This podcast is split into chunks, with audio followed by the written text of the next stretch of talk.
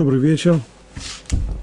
Продолжаем изучать Хумаш Вайкра, недельный раздел Торы Катушин, 19 глава книги Вайкра. В 13 стихе сказано там так. «Не обирай твоего ближнего, не грабь его, и заработок наемного работника не задерживай до утра». И можно было бы представить, что в этом стихе есть разные вещи, упомянуты разные вещи. Не обирай своего ближнего, это не грабить его. А еще заработок наемного работника не задерживает до утра. Но мудрецы говорят не так, и Раши здесь приводит, что самое начало стиха «не обирай своего ближнего» относится к его завершению. То есть речь здесь идет именно о том, кто удерживает плату наемного работника. Таким образом, в стихе есть два запрета. Речь идет во всем, в этом стихе целиком, речь идет о заработной плате. Но в начале и в конце высказаны разные аспекты, связанные с заработной платой, точнее, два разных запрета. То, что касается начала, не обирай твоего ближнего, Здесь, говорит Раши, это сказано о том, кто удерживает плату наемного работника. То есть под самыми различными предлогами отказывается ему платить. А в конце сказано, и заработок наемного работника не задерживает до утра. Речь вовсе не идет о том, кто отказывается платить. Да нет, он хочет платить, только он задерживает. В конечном итоге он заплатил, но не вовремя, задержал.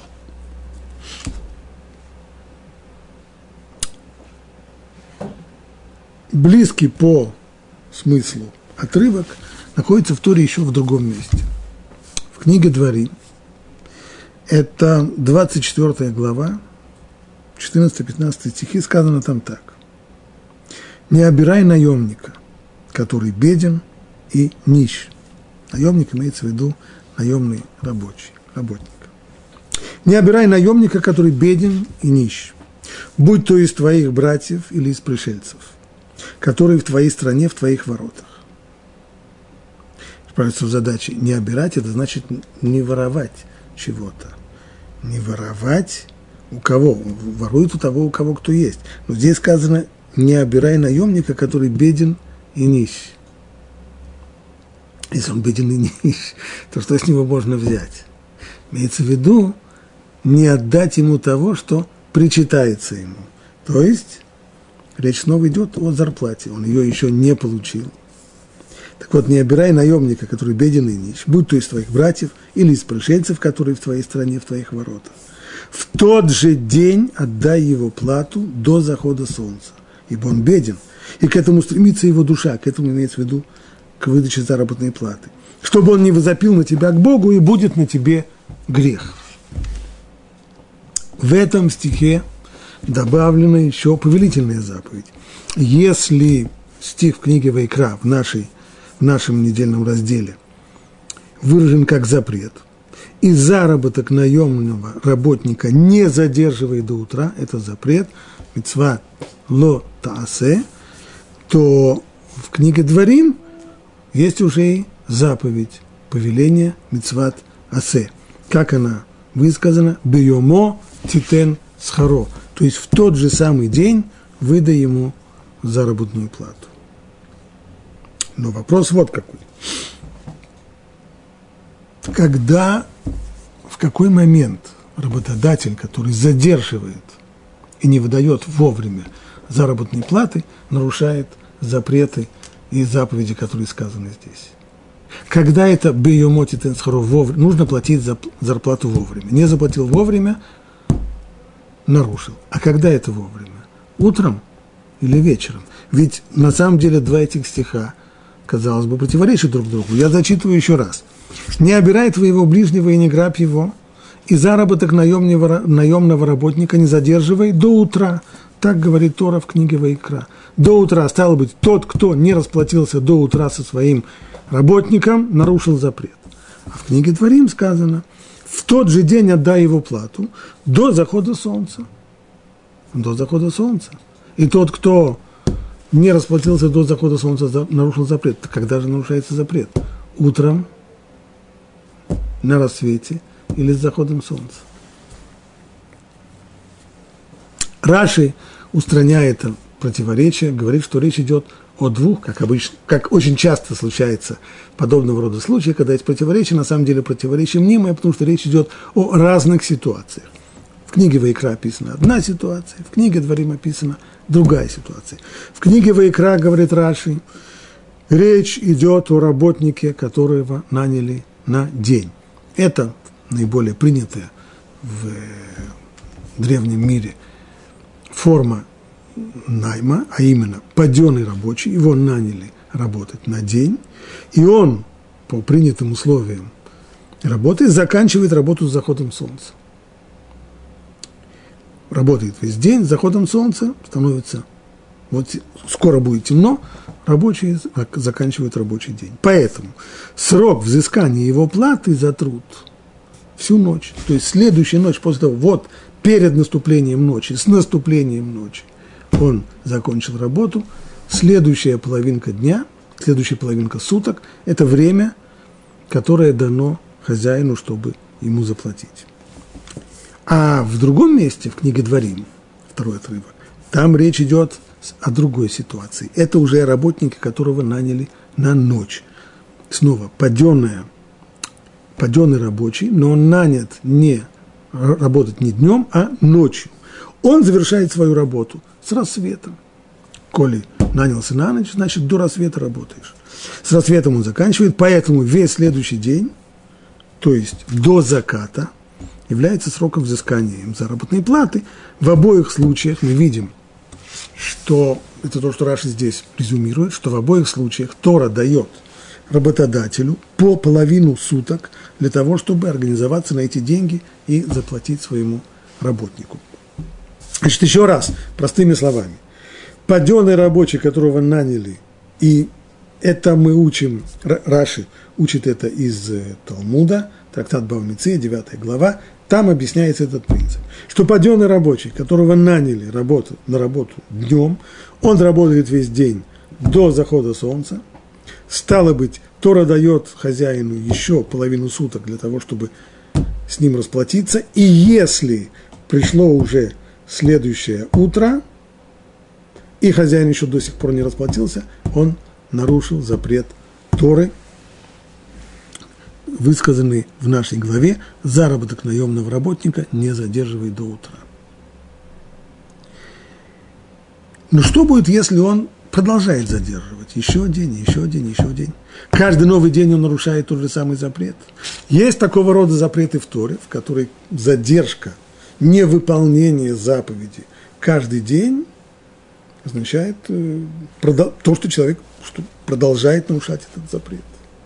Но здесь это не так. Здесь этот запрет можно нарушить всего лишь только один раз. В день, тот самый день, когда Тора указала. А то, что человек продолжает еще день, еще день, еще день, предположим, он целую неделю просрочил, и только через неделю он расплатился,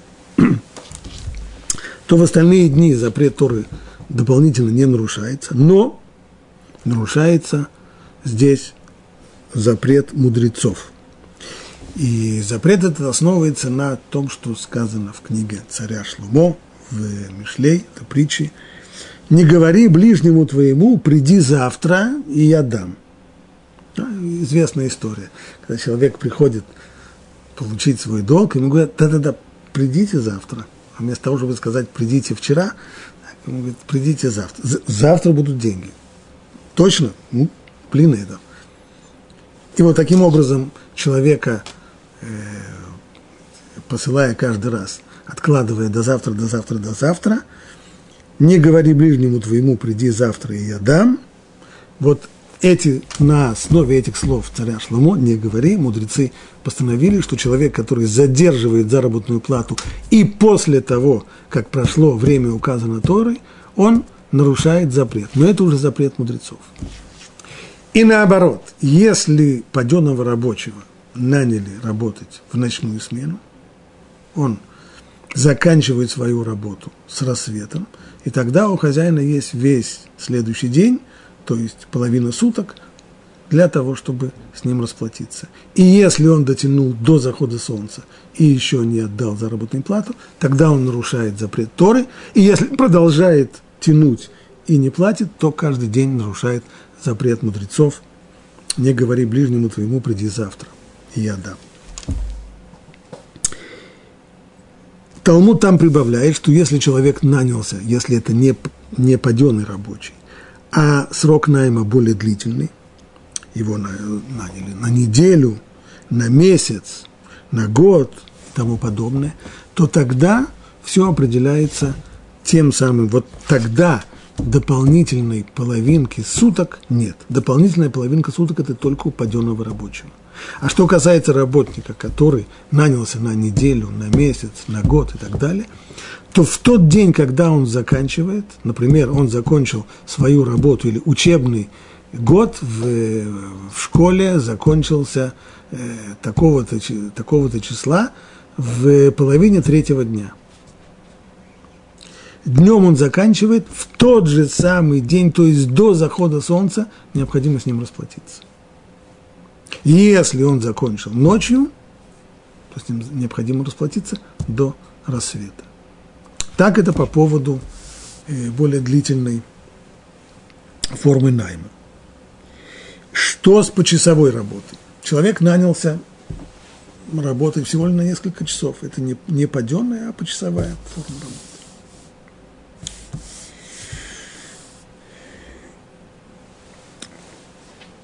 Что касается э,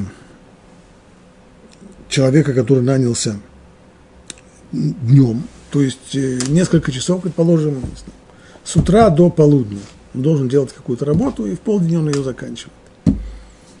Здесь, согласно всем мнениям, в Талмуде необходимо расплатиться с ним до захода солнца, то есть в оставшиеся часы больше времени нет. И если хозяин не расплачивается с ним вовремя с заходом солнца, то нарушает запрет Торы.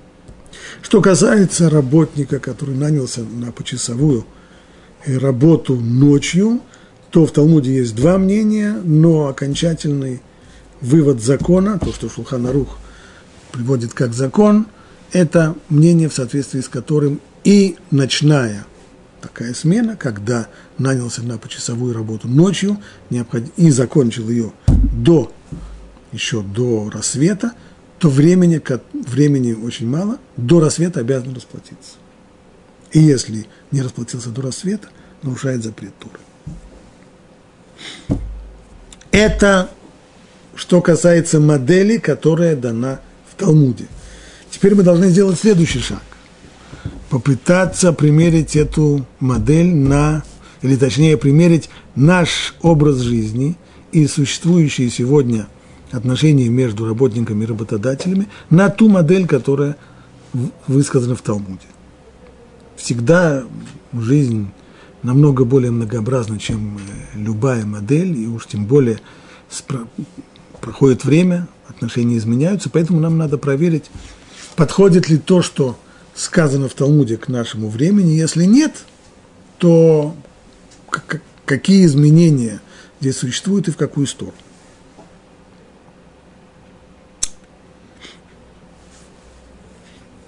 Прежде всего, даже когда сегодня нанимают на паденную работу, сегодня, безусловно, условия не такие, как были в древнем мире. В древнем мире паденная работа означала от зари до зари.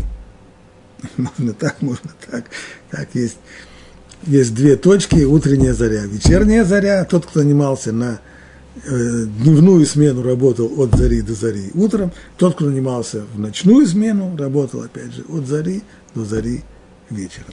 И поэтому форма, форма оплаты была вот так, как ее здесь э, Талмуд объясняет. И основа здесь понимания, как говорит Талмуд, это общий закон, согласно которому схирут эйна мишталем это левасов. Я поясню этот принцип. Схирут, то есть в случае э, аренды, и неважно какой аренды, аренды помещений, либо аренды рабочей силы, момент, в который возникает обязанность заплатить, это момент завершения времени аренды. Человек снял квартиру на месяц, время, в которое он обязывается расплатиться за квартиру, это последний день месяца. Другое дело, что сегодня многие люди, э, э, хозяева квартиры, не согласны на такие условия и потребуют заплатить им вперед. Но они здесь, это их требование заплатить вперед, а обязанность с точки зрения реальных экономических законов, она возникает только в последний день аренды. То же самое с работником. Так у нас и получилось, что работник, который нанимался по тем условиям, которые были во времена Талмуда, нанимался от зари до зари, от утренней зари до вечерней зари. Стало быть, время аренды его рабочей силы заканчивается с вечерней зарей. С этого момента возникает обязанность, которая ложится на работодателя, расплатиться с ним. И Тора дает работодателю еще 12 часов, еще пол, половину суток, чтобы организовать деньги и расплатиться с ним. И если он это время не использует, то он нарушает закон, запрет Торы. Но в наше время такого уже нет. Не работают люди от зари до зари. Мы сегодня после много, пролитой в XIX веке, в начале XX века крови, мы сегодня имеем 8 или 10-часовой рабочий день. Поэтому сегодня условия изменились. Это означает, что человек, который нанялся паденным рабочим в утреннюю смену, он закончит еще днем. Ну, скажем, в большинстве мест в 5 часов дня уже рабочий день закончился. Если рабочий день закончился в 5 часов дня, то зимой, правда, в 5 часов дня во многих странах это может быть уже э, поздний вечер, это может быть уже ночь. Но и летом, и весной, и осенью это еще день. Заход будет очень скоро. Стало быть, эта форма соответствует на самом деле тому, что сказано в Талмуде по поводу почасового, почасового найма рабочей силы. А в случае рабочего почасовика, то закон, что с ним нужно расплатиться в тот же самый день, как он закончил работу. Нету здесь вот это вот, э, нету добавки половины суток, в которую работодатель может повременить с выплатой заработной платы. Нанялся, закончил работу в 5 часов, в 7 часов будет заход солнца, до 7 часов есть время у хозяина расплатиться. Если он не успел за это время, в 7 часов он нарушает запрет Торы. Как сказано, заповедь Тора нарушает в тот же день, отдай его, в тот же день отдай его зарплату до захода солнца.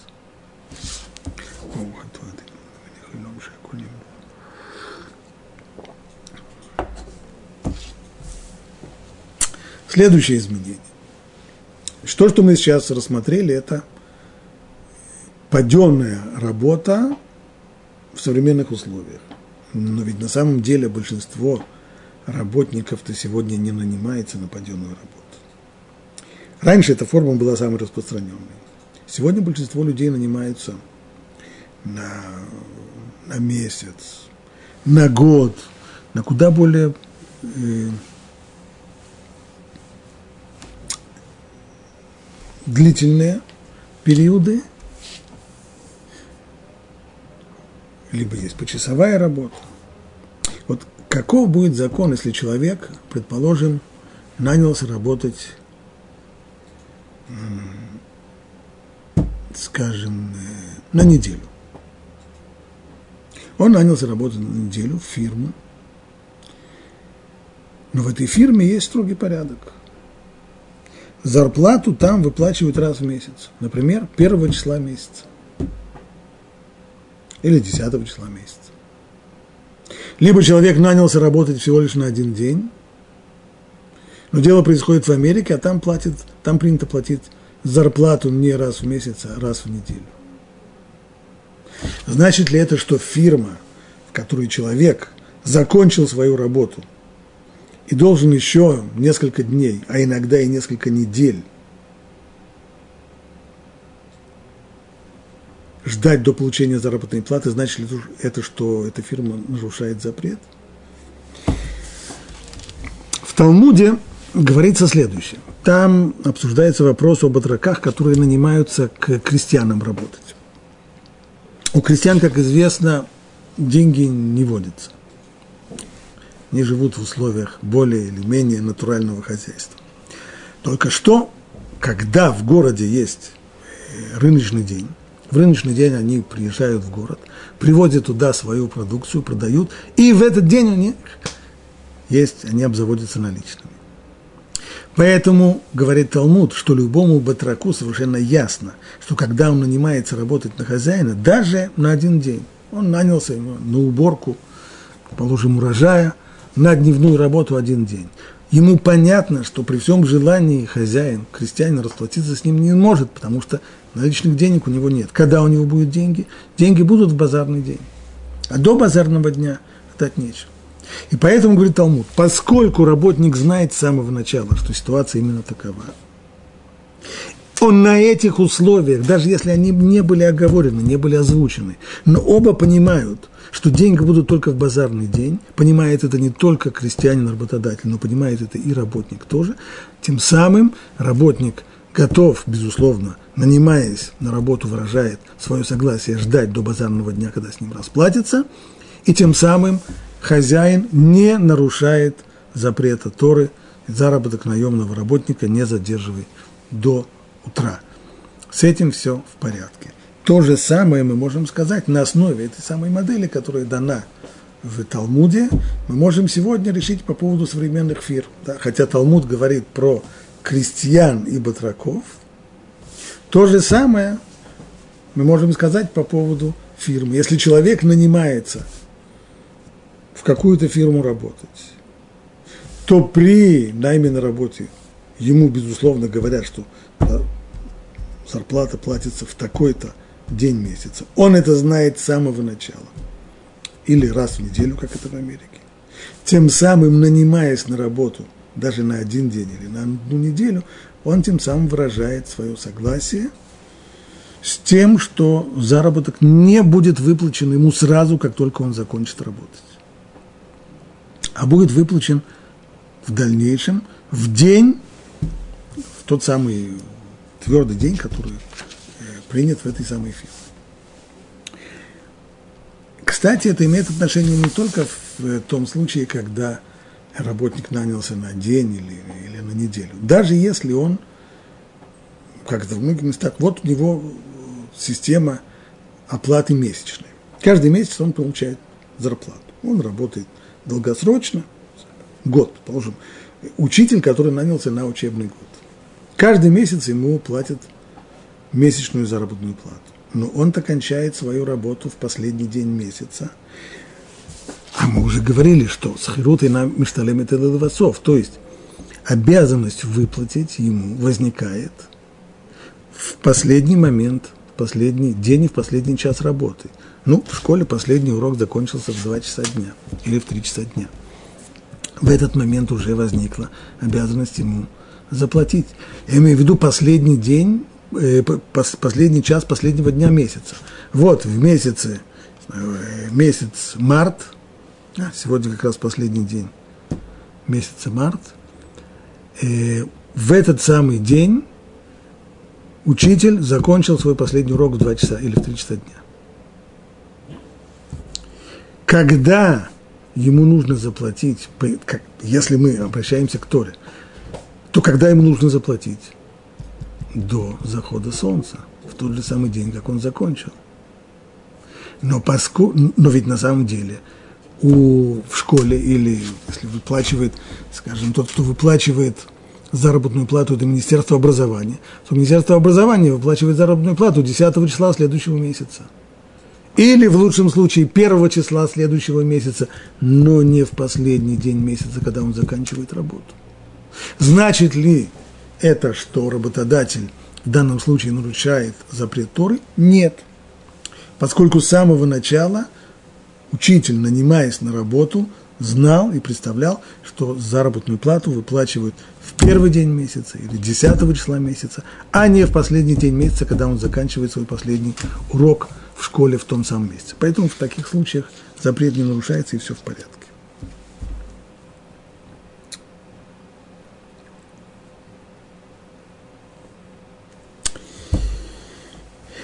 Если зарплата не выплачена в тот оговоренный день, первого или десятого числа следующего месяца, зарплата не была выплачена, вот тогда запрет действительно нарушен.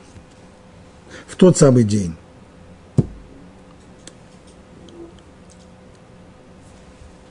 Но есть еще одно условие. То есть может быть так, что условленный день прошел, первое число месяца прошло, зарплату не выдали, и все-таки работодатель не нарушает запрет.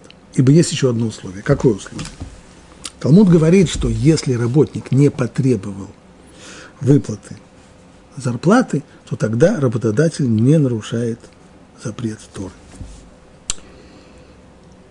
Скорее всего, смысл этого закона в том, что если работник не требует, то тем самым своим поведением он выражает свое согласие на задержку.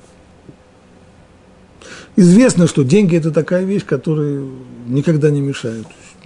Вряд ли можно найти день, в который человек скажет, вот неудобно получать зарплату в этот день как-то.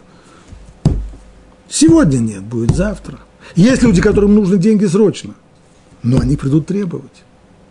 На то Всевышний дал человеку органы речи, чтобы он потребовал заработной платы, если она ему нужна. Но если он не требует, значит, ничего страшного, значит, сейчас она ему не нужна. Когда заплатит, будет хорошо. Стало быть, любое проявление, не обязательно формальное требование заработной платы, но и любое проявление нетерпения, недовольства задержкой – оно уже приводит к тому, что запрет нарушается. По букве закона, как мы сказали, если нет требования, если работник не требует выплатить ему вовремя, то работодатель, задерживая заработную плату, не нарушает запрет.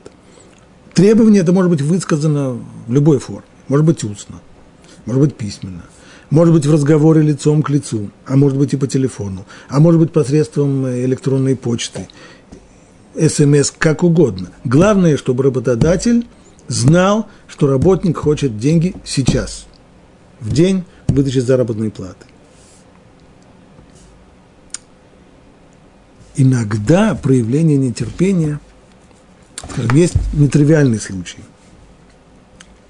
когда человек э, на самом деле он недоволен, но он стесняется это выразить. Возьмем такой типичный пример. И люди собираются в гости вечером на день рождения кому-нибудь, на вечеринку или еще что-нибудь. А что будет с детьми? Детей, детей нужно уложить спать. Ну, для этого есть э, возможность попросить кого-нибудь из э, соседских детей, девочку, малолетнюю, чтобы она посидела несколько часов вечером с детьми. То, что называется бейбиситер.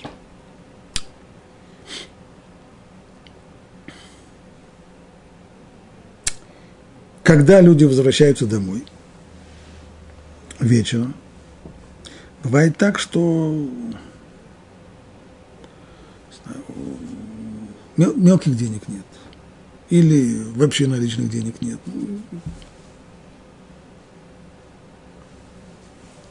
Как быть в этой ситуации? Люди приходят домой, видят, что в доме все в порядке, няня сидит и делает уроки, идеальный случай. Как только она увидит, что возвращаются хозяева домой, она тут же собирает свои тетрадки, встает и говорит спокойной ночи и, и уходит. И не требует платы. Вроде все хорошо.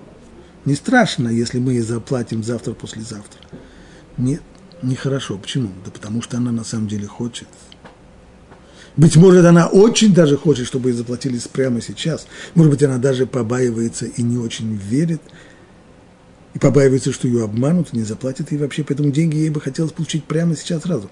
но она маленькая, она стесняется их потребовать.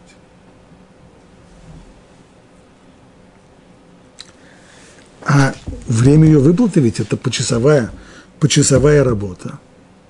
Время ее выплаты до рассвета. Вечером поздно она возвращается домой, когда люди вернулись, э, вернулись домой, она возвращается к себе, и нужно до рассвета с ней расплатиться.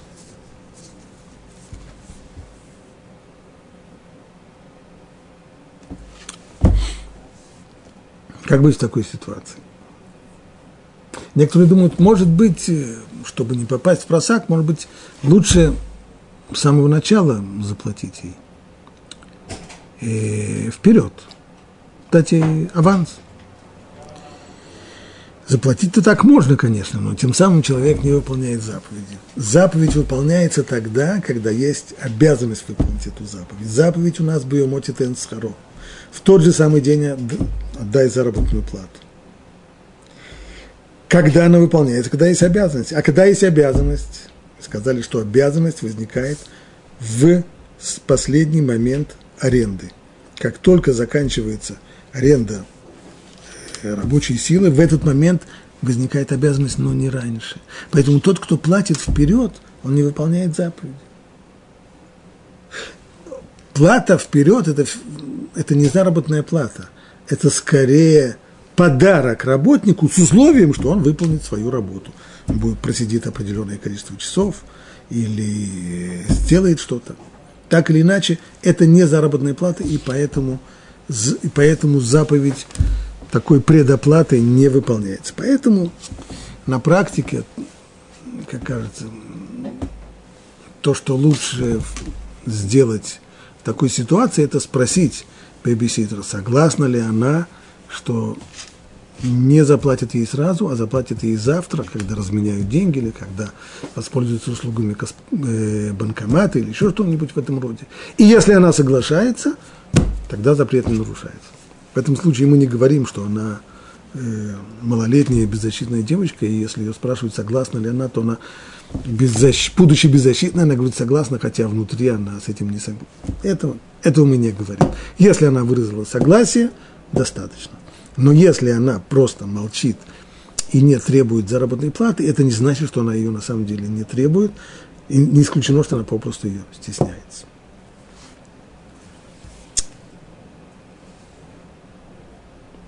И, кстати, если уже уйдем от э, ситуации с бэбиситером э, к работникам более взрослым, если человек при приеме на работу подписывает договор о приеме на работу, и в этом договоре указывается, что время выплаты заработной платы первого числа месяца или десятого числа месяца, и это и в договоре указывается, что работодатель обязан выплатить каждого первого числа месяца, то на самом деле вот это требование долгосрочное, оно подписано, и не нужно каждый месяц приходить в бухгалтерию и говорить, я требую заработной платы. Это требование уже есть, и оно существует, оно живет в договоре о найме, и тем самым в результате этого работодатель, если не выплачивает вовремя, нарушает запрет. Потому что мы до сих пор говорили, законы очень-очень э, строгие. И, что поражает, что когда сталкиваешься с различными еврейскими организациями, которые, ну, по крайней мере, на фасаде у них написано, что это организации, которые работают в соответствии с законами Тор. Вместе с тем, ты видишь, что с этим самым законом Бьемоти Тенсхуро, то есть в тот же день заплати ему зарплату, у них как-то, мягко говоря, трудно бывает. Почему так? Что все они, все эти подобного рода организации так грубо нарушают закон Торы? На самом деле нет. Есть еще одно условие, которое спасает многих из них. Что это за условие?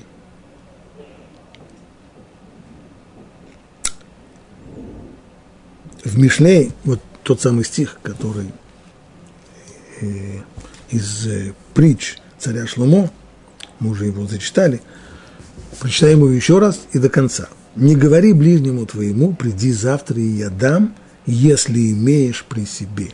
Если имеешь при себе.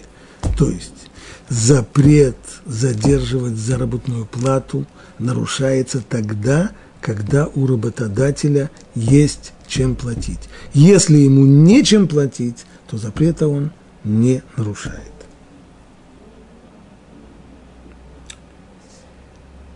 Это общий принцип.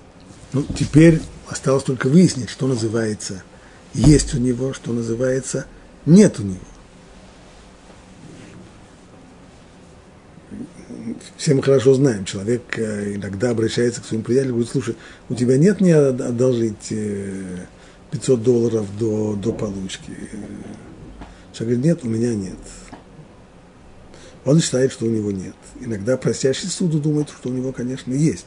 О чем тогда спор между ними? Что считать есть, что считать нет. Конкретно. Законодатели говорят, что если у работодателя есть, э, нет у него наличных денег, нет, он не обязан продавать свои личные вещи, то есть предметы своего пользования для того, чтобы расплатиться с работником. Это, то есть если у него нет денег, а есть личные вещи, которые в принципе можно было бы продать, это называется инну. Нет у него денег. Но если у него есть товар, который он мог бы продать без ущерба для себя, то в таком случае мы говорим, что есть у него. То есть он обязан продать этот товар для того, чтобы у него были деньги расплатиться со своим работником. Но, подчеркивается здесь, без ущерба. Если у него есть сбережения, если у него есть деньги в банке, то понятно, он может их снять со счета, и это называется, что деньги у него есть. Если он их не снимает и не расплачивается, то нарушает запрет. В случае, если деньги у него, скажем, на депозите, и из-за того, что он вскрывает свой депозит, вынимая деньги раньше времени, из-за этого банк наложит на него штраф, и это будет ощутимая сумма, то в таком случае мы говорим, что это называется, что денег у него нет. Ибо, как сказано было и по поводу товара, что только там, где продажа товара, которая не будет связана с ущербом, только там мы говорим, что есть обязанность продать товар, это называется, что деньги у него есть. Стало быть, в случае, когда из-за вскрытия депозита будет штраф, не обязан снимать деньги с депозитного счета – и нарушение здесь, э, нарушение заповеди Биомоти Тенсхаро, в тот же день даем плату, здесь нет. Ну, а если у человека есть ценные бумаги? Не депозит, но есть у него ценные бумаги, акции, облигации. Ну, их же можно продать, тот же товар, да. Но сейчас есть, э, сейчас биржа не в самом лучшем виде. Сейчас цены на эти акции, которые у него есть, упали. Продавать их сейчас жалко. Есть надежда, есть э, хороший шанс, что они снова поднимутся и, и все. И тогда уже будет все нормально. Зачем же их продавать сейчас? Это же будет ущерб. Некоторые авторитеты говорят, что это неверная формулировка, неверное видение. Они считают, что это не называется ущербом это только невозможность заработать. То есть, есть акция такая-то, которая стоит сегодня 132 доллара. Да, вчера она стоила 137, но сегодня она стоит 132. И любой человек, который хочет продать сегодня эту акцию, получит за нее 132. Стало быть, нельзя сказать, что если я продаю ее сегодня за 132, то я терплю убыток. Ибо сегодня цена это этой акции сегодня 132 доллара. Да вчера была другая цена, но вчера было вчера, а сегодня есть сегодня. А завтра, ну, что будет завтра, завтра? Завтра она может стоить 131 или 133. Этого никто не знает, никто не может предсказать. Но сегодня ее цена такова. Поэтому мы не говорим, что продажа акций, цена на которых опустилась, это ущерб. Это не называется ущербом. Поэтому, говорят э, те авторитеты, есть обязаны в таком случае реализовать свои ценные бумаги для того, чтобы расплатиться с рабочим вовремя. Нельзя сказать, что это утверждение бесспорное, потому что в соответствии с этим нужно объяснить то, что говорили, то, что сказано в книгах Аллахи, что товар обязаны продать только если нет ущерба. А что значит нет ущерба при продаже? Ну, скорее всего, это, именно это имеется в виду. То есть сегодня цена на этот, если сегодня цена на этот товар низкая, то тогда, если я продаю, то я терплю ущерб. И сказано в этом случае, не обязан продавать. Может, почему тогда, в чем разница между обычным товаром и между ценными бумагами? Или нужно тогда сказать, что здесь имеется в виду какой-то другой ущерб, который будет причинен из-за того, что продается товар, из-за того, что продается. Не знаю. В общем, э, не совсем понятно мнение тех законучителей, которые говорят, что обязан продавать ценные бумаги, даже в случае, когда цена на них упала, кажется мне не очень понятно.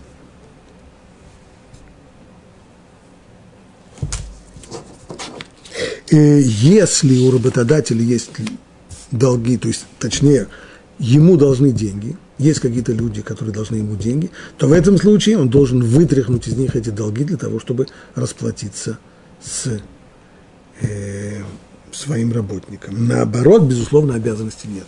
Нет обязанности на работодателя занимать деньги для того, чтобы выплатить заработную плату.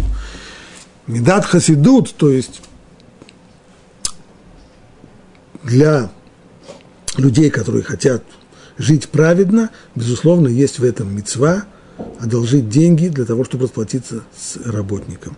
Но только при одном условии, что человек знает, каким образом он будет возвращать эту суду. Ибо нельзя, ни в коем случае нельзя одалживать деньги, если не знаешь, чем будешь возвращать.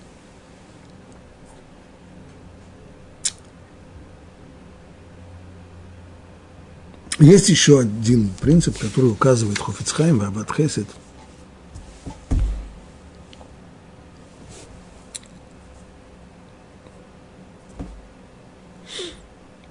Если, скажем, работник закончил, заканчивает свою работу, но деньги он еще не требует. Работа сделана, денег еще не требует. Либо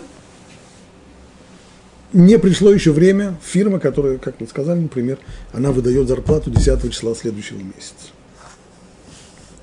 Но работник уже закончил, сегодня уже первое число месяца, вчера уже все закончили месяц работы. Поскольку уже возникла обязанность на хозяине, только она, сама выплата откладывается еще на 10 дней в результате того, что есть соглашение между работодателем и работниками. Но на работодателе уже лежит обязанность позаботиться о том, чтобы 10 числа, в день выплаты зарплаты, чтобы у него уже были деньги, которые он сможет расплатиться. А если он 1 числа вдруг ему предложат купить сырье по дешевой цене, и он соблазнится, и все деньги вложит в сырье, придет 10 число, он придет к рабочим и скажет, извините, у меня нет, на нет и суда нет, конечно нет – но где ты был первого числа? Ведь тогда уже на тебе лежала обязанность позаботиться о том, чтобы деньги у тебя были. Понятно из всего того, что мы сказали до сих пор, что нанимать работника, когда ты не знаешь, чем ты ему будешь платить, это в лучшем случае безответственность. А быть может, куда более куда более строгое определение такого поведения. Еще один закон, который мы должны сказать, если есть обязанность расплатиться вовремя, в том случае, когда есть деньги, когда рабочий потребовал, да, необходимо вовремя. Но работодатель не обязан искать рабочего, чтобы с ним расплатиться как говорит Талмуд, тот, у кого что-то болит, ищет, где есть где есть врач, а не наоборот. Так принято в мире. То есть человек, который хочет получить зарплату, он должен сделать к этому условию, он должен прийти за получением зарплаты, а хозяин не обязан искать своего работника, чтобы расплатиться с ним вовремя. Все, что сказано было до сих пор, мы говорили по поводу повременной формы оплаты. А что касается сдельщика? Сдельщик – это иная форма найма заработной платы. Он работает не по часам и не по дням, а он это человек, который подрядился сделать какую-то работу. Могут быть оговорены сроки, но он получает время не за отработанный срок, а за сделанную работу. Распространяются ли на сдельщика вот те законы, которые мы сейчас говорили, есть ли обязанность выплатить ему сразу или нет. Талмуд говорит так, все зависит от того, посмотрим просто, простую ситуацию, человек пришел к портному, принес ему материю, ткань и заказал сшить ему костюм. Говорит Талмуд так, если мы скажем, что добавочная стоимость, которую создает работник, в данном случае портной, во время своей работы, она принадлежит ему, а когда, когда работа закончена, и он вручает хозяину костюма, а хозяин платит ему, то на самом деле это продажа. То есть он продает здесь добавочную стоимость, которую создал, продает ее хозяину.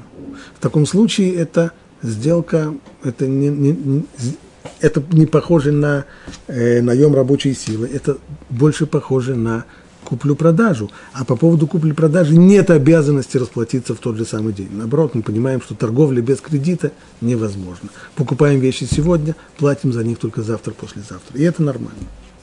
Но если мы скажем, что добавочная стоимость принадлежит хозяину, то есть он, наняв работника, наняв его рабочую силу, присвоил себе всю добавочную стоимость, а то, что он платит ему, это только плата за рабочую силу. У кого музыкальное ухо может услышать здесь э, нечто, что-то, что он когда-то слышал э, по поводу это, капитала Маркса. В таком случае, мы, в таком случае и со сдельщиком тоже речь идет здесь о найме рабочей силы, и тогда он не отличается от паденщика, от, от повременной, рабочей, э, от повременной работы, и запрет откладывать зарплату сюда относится, заповедь Буемоти Тенсхаров, тот же день расплати с ним, она сюда относится. Так объясняет Талмуд. Вывод из всей этой дискуссии в Талмуде, она достаточно обширная, вывод именно по второму варианту. То есть мы говорим, что добавочная стоимость принадлежит хозяину, и сдельный работник у него как наемный рабочий, и с ним нужно расплатиться вовремя. Но это только при условии, что материал принадлежал хозяину, как в примере, который мы разобрали. Человек приносит ткань портному и говорит, сшей мне костюм из этой ткани. В данном случае портной наемный работник. В тот самый момент, когда он вручил костюм хозяину, хозяин его получил, в тот же самый день он обязан с ним расплатиться, если это было днем, до захода солнца. Но если портной делает вещи из своих материалов, или даже прибавляет, положим, ткань, основная ткань принес ее заказчик, а все остальное, подкладка, нитки, пуговицы, бортовка и все прочее, все это принадлежит, все это взял портной из своих, то в этом случае это уже. В таком случае мы говорим, что добавочная стоимость принадлежит ему, работнику, ремесленнику, в данном случае портному, и он продает эту добавочную стоимость хозяину. В таком случае хозяин не обязан платить ему вовремя. В таком случае, если он откладывает плату, то он не нарушает запрета Торы. Значит ли это, что у работника нет никакой возможности заставить заказчика, своего клиента расплатиться? Ведь что произойдет? Вот он сделал работу для него, звонит ему, я сделал, можешь забирать работу. Да, да э, у меня сегодня нет времени, я завтра зайду. Завтра, послезавтра, через неделю работу не забирает, деньги не платят. Значит ли это, что у сдельщика нет никакой возможности здесь получить свои, свои, свои деньги? Не совсем так. В действительности обязанность выплаты возникает в момент передачи готового изделия. Точно так же, как по поводу повременной заработной платы мы сказали, что обязанность заплатить возникает в самый последний момент аренды, здесь обязанность возникает в момент передачи. Но если заказчик не забирает свой заказ, то ремесленник может ему позвонить и сказать, что захламлять свою мастерскую он не может. Пожалуйста, заберите заказ. Если через 24 часа вы не забираете свой заказ, то я его выставляю на улицу и снимаю с себя всякую ответственность за тем, что с ним будет. И будет абсолютно прав. Будет абсолютно прав. Так, таким образом он может э, потребовать забрать у него заказ и в момент, в тот момент, когда есть э, здесь уже все зависит по поводу, заработной, по поводу заработной платы, все зависит от того, какая была именно форма. Если материал принадлежал хозяину, тогда работник, который сделал для него это изделие, этот прибор и так далее, сшил костюм, тогда он наемный рабочий, и тогда обязан с ним расплатиться до конца дня, и если не расплатился, нарушает запрет Торы. Если же материал принадлежал самому э, ремесленнику, тогда это больше похоже на куплю-продажи, и тогда не нарушается запрет Торы, если деньги не заплачены до конца дня. И, наконец, последний закон. Если человек нанимает работника через посредника, то посредник в случае задержки заработной платы не нарушает запрета. Но если человек работает, например, директором какой-нибудь общественной организации или государственного учреждения, деньги, конечно, не его. Работник знает, что он работает, что деньги ему платит государство или общественная организация, а не директор. Но все равно, поскольку именно с ними было заключено соглашение, и и работники знают, что эти люди перед ними ответственны, с ними они заключили контракт, то директора в данном случае обязаны выплатить вовремя, и если они не выплачивают вовремя, при условии, что работник потребовал, и при условии, что деньги на счету есть, и несмотря на это они не платят вовремя, то они нарушают запрет Торы, хотя платить они должны не из своего кармана, а из государственной казны или из казны общественной организации.